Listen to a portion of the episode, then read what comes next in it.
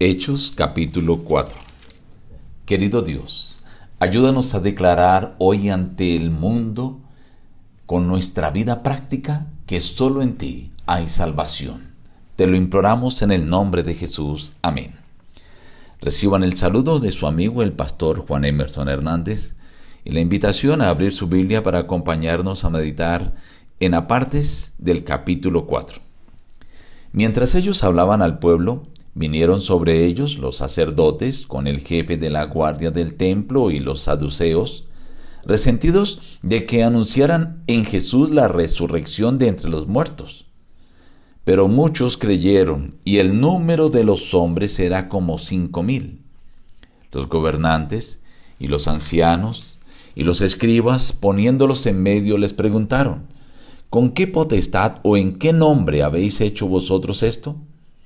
Entonces Pedro, lleno del Espíritu Santo, les dijo, Gobernantes del pueblo y ancianos, en el nombre de Jesucristo de Nazaret, a quien vosotros crucificasteis y a quien Dios resucitó de los muertos, por él este hombre está en vuestra presencia sano, y en ningún otro hay salvación porque no hay otro nombre bajo el cielo dado a los hombres en que podamos ser salvos.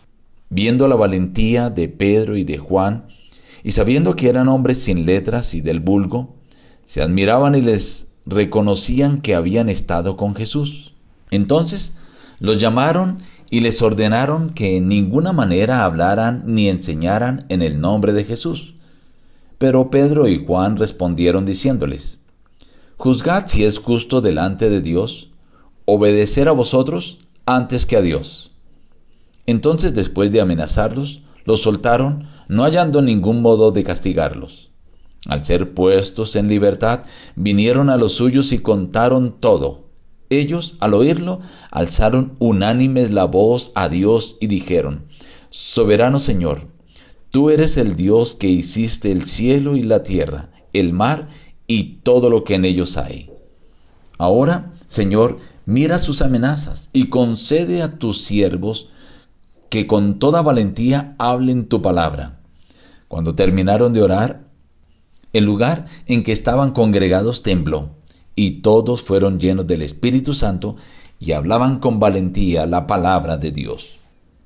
La multitud de los que habían creído eran de un corazón y un alma, y ninguno decía ser suyo propio nada de lo que poseía, sino que tenían todas las cosas en común. Y con gran poder los apóstoles daban testimonio de la resurrección del Señor Jesús, y abundante gracia era sobre todos ellos. Así que no había entre ellos ningún necesitado, porque todos los que poseían heredades o casas las vendían y traían el producto de lo vendido y lo ponían a los pies de los apóstoles y se repartía a cada uno según su necesidad. Este capítulo 4 es la continuación del relato donde se menciona el discurso de Pedro. Pedro estaba allí en el templo y vinieron los sacerdotes, los jefes de la guardia, los saduceos, aquellos que no creían en la resurrección, para a callar a Pedro porque estaba hablando acerca de la resurrección de Jesús. Ya muchas personas que los ah, habían escuchado llegaron a creer y se convirtieron. Dice la Biblia que llegó el número hasta cinco mil. En el discurso anterior de Pedro ya se habían convertido tres mil y dice que se seguían añadiendo a la iglesia los que habían de ser salvos. Aquí dice que ya el número llegaba a cinco mil.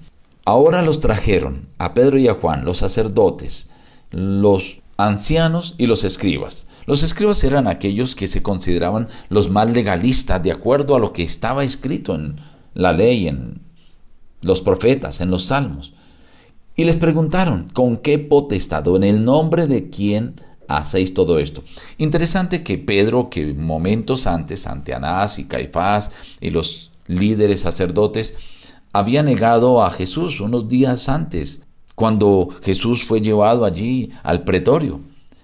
Y ante estos mismos hombres, ahora ya Pedro, con la unción del Espíritu Santo, no le dio temor, sino que contestó que Dios, a través de Jesucristo, el que ellos habían crucificado, había dado sanidad a ese hombre que ahora tenían ante él. Al parecer estaba allí aquel hombre, ya que este hombre que había sido sanado tenía más de 40 años.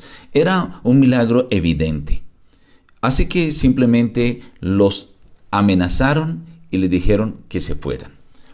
Pero quiero destacar aquí lo siguiente. Lo primero, la respuesta que Pedro le dice a los líderes. La primera, en ningún otro hay salvación, porque no hay otro nombre dado a los hombres debajo del cielo en que podamos ser salvos.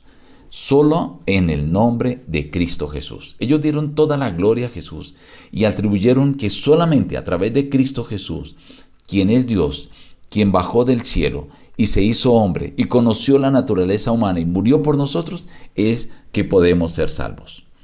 Lo segundo, la respuesta que le dan, la segunda respuesta que le dan a los sacerdotes.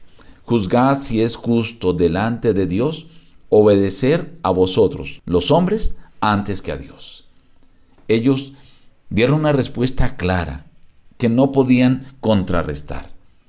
Finalmente, el capítulo menciona cómo la unidad, la armonía, la oración de ellos era tal que ninguno decía ser suyo lo que poseía. Y había una disposición a ayudarse mutuamente. Por eso el Espíritu Santo fue derramado sobre ellos y por eso tuvieron el poder para predicar el Evangelio y por eso la multitud de personas que se convertían.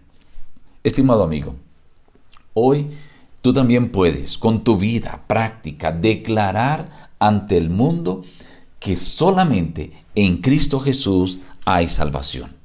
El Señor espera que tú lo manifiestes y Él está dispuesto a entregarte el Espíritu Santo para que lo hagas con poder como lo hicieron los apóstoles. Nos despedimos diciendo, busca a Dios en primer lugar cada día y las demás bendiciones te serán añadidas. Que Dios te bendiga.